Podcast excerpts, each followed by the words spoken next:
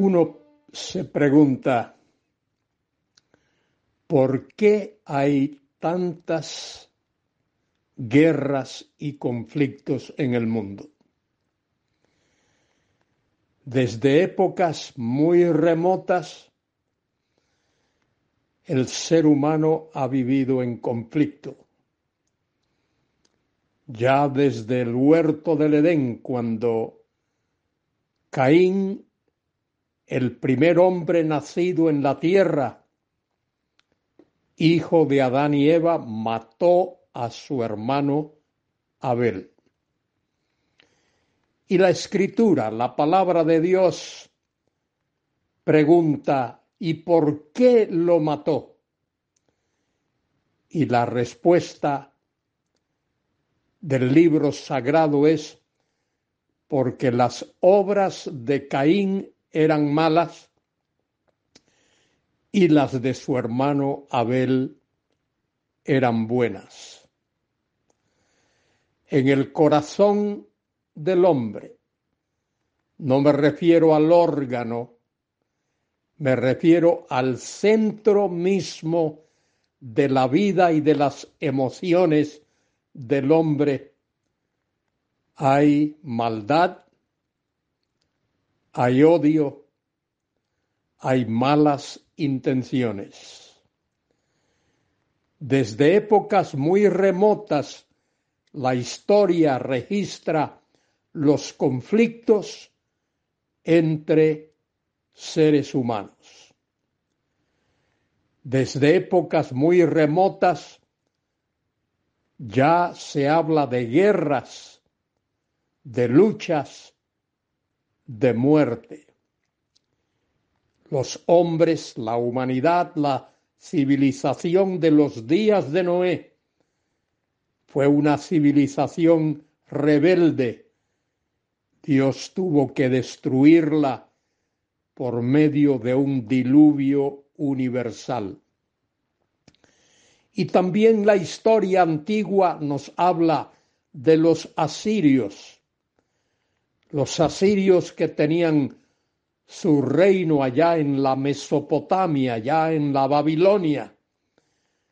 Los asirios eran crueles, muy crueles por mil años dominaron toda aquella región del mundo antiguo.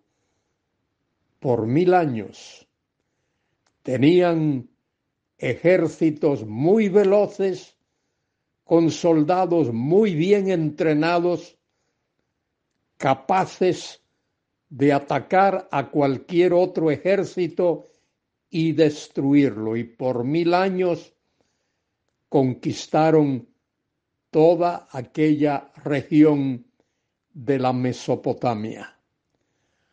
La historia ha estado repleta de luchas, de guerras, de muerte, y uno se pregunta, ¿y por qué? Solo lo que la Biblia dice, lo que dice la Sagrada Escritura tiene la respuesta. El corazón del hombre está lleno de maldad, está lleno de odio, está lleno de pugna. Y lo único que puede resolver esa guerra interior que existe en todo ser humano es la obra regeneradora que el Espíritu Santo de Dios realiza sobre la base de la gracia de Dios y del sacrificio realizado por Cristo en la cruz del Calvario. Soy Luis Carballosa. Hoy comento el pasaje de Santiago, la epístola de Santiago, capítulo 3, versículos del 13 al 18. Son tremendos versículos Este es un tremendo párrafo de esta epístola. Santiago comienza allí en el versículo 13 con una pregunta retórica. ¿Quién es sabio y entendido entre vosotros? Santiago está escribiendo a cristianos judíos que por hallarse en dificultad, en problemas, por ser perseguidos y tener luchas, estaban peleándose unos con otros. No se tenían el amor, el respeto, el cariño que hermanos en Cristo deben tenerse. Es importante que cada uno de nosotros recuerde, querido hermano, querida hermana, que Dios vino al mundo en la persona de Cristo y vivió en este mundo unos 38 años y al final de su vida fue apresado, fue juzgado injustamente, fue maltratado y fue clavado en una cruz.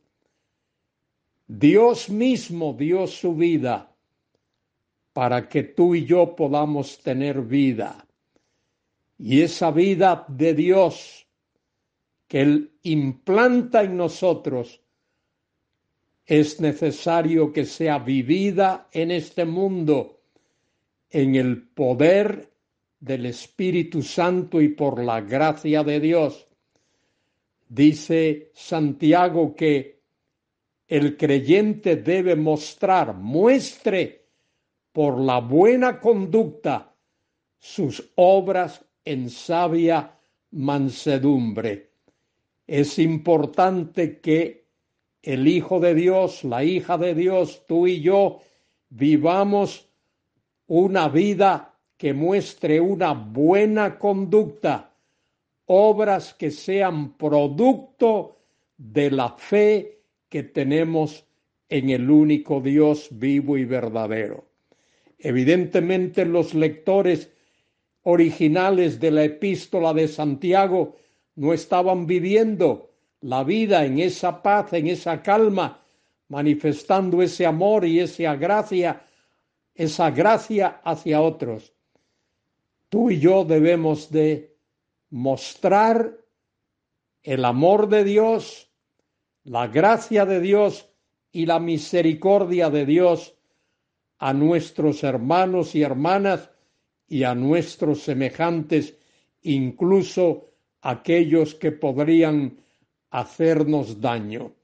Dice Santiago en el versículo 14, pero si tenéis celos amargos, y ahí Santiago está dando a entender que eso existía en aquellos creyentes, los lectores originales de esta epístola. Pero ya que tenéis celos amargos y contención en vuestro corazón. No os jactéis, no os envanezcáis, no os deis golpe de pecho respecto de eso. No os jactéis ni mintáis contra la verdad, porque esta sabiduría no es la que desciende de lo alto.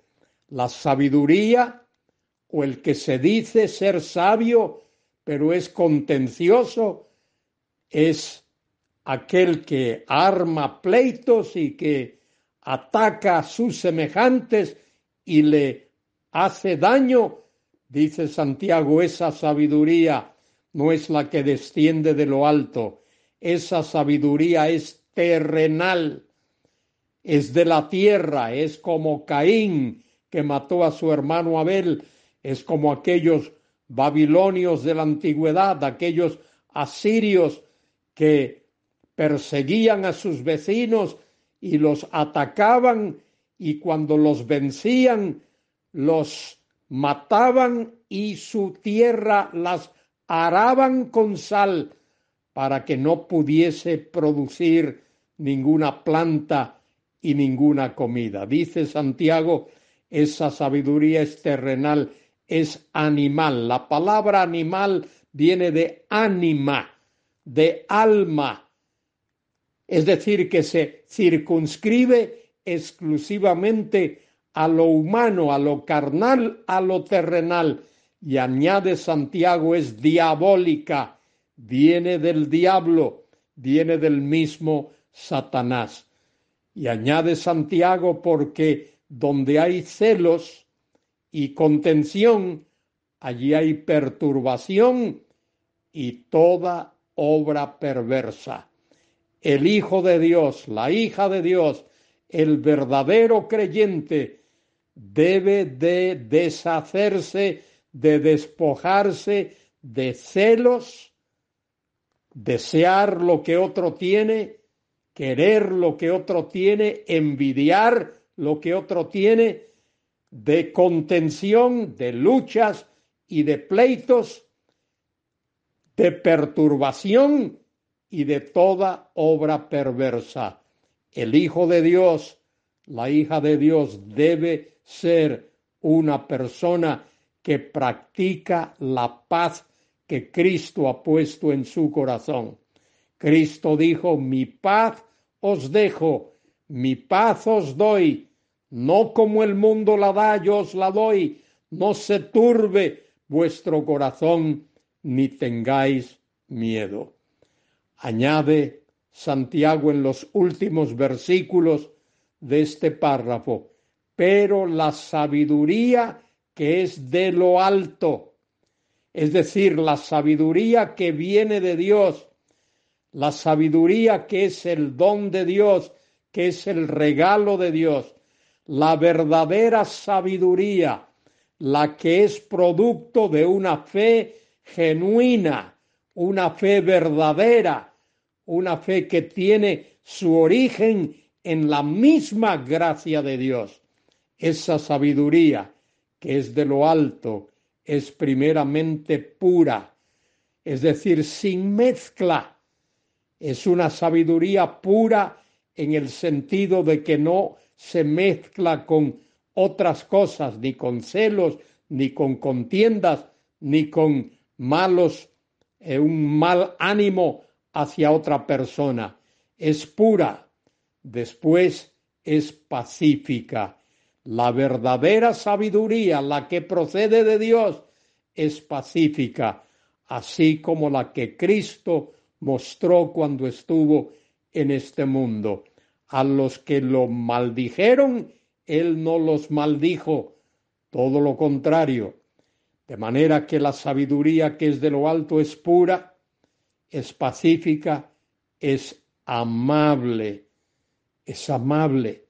La amabilidad, algo que procede del amor, que no es orgullosa, es benigna, es buena, muestra bondad, llena de misericordia. La sabiduría que es de Dios, que es de lo alto, es misericordiosa y de buenos frutos. La sabiduría que viene de Dios da buenos frutos.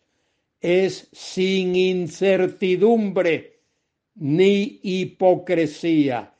No se pone un antifaz, no se pone una mascarilla como la que tenemos que llevar en estos días a causa de la pandemia. La sabiduría que es de lo alto, que viene de Dios, no se esconde.